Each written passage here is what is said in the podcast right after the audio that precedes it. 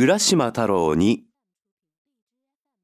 浦島太郎は美しい乙姫様や魚たちと遊んだり、美味しいごちそうを食べたり、毎日うっとりと暮らして家へ帰ることなどすっかり忘れてしまいました。けれど3日目になると年取った母親を思い出してどんなに心配しているかと急に家へ帰りたくなってきました。乙姫様はまだまだ遊んでいてくださいと引き止めましたが、浦島太郎がどうしても帰るというので、お土産に美しい箱を出してきて、これは玉手箱というものです。でも、どんなことがあっても、開いてはいけませんよ。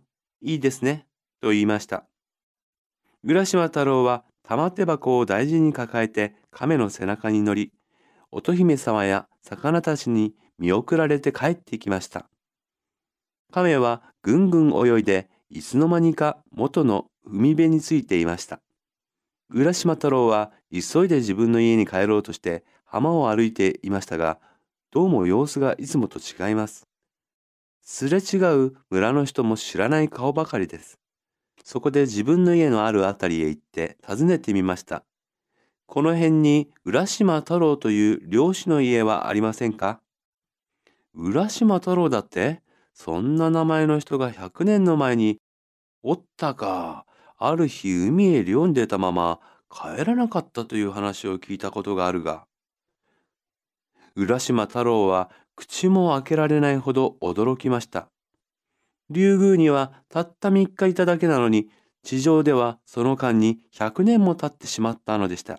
母親は遠の昔に死んでしまい、知っている人も誰一人もいないのです。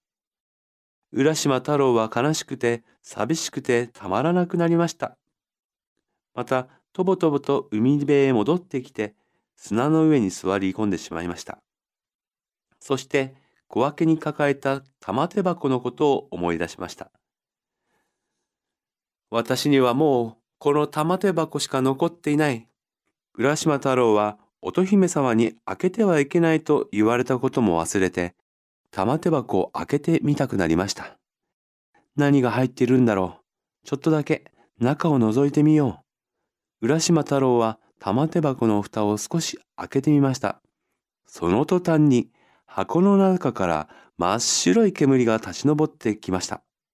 その煙を浴びた浦島太郎はみるみる髪の毛が真っ白になり、シワだらけで腰の曲がったよぼよぼのじいさまになってしまったということです。おしまい。うっとり。すっかり。引き止める。見送る。小脇。しわだらけ。よぼよぼ。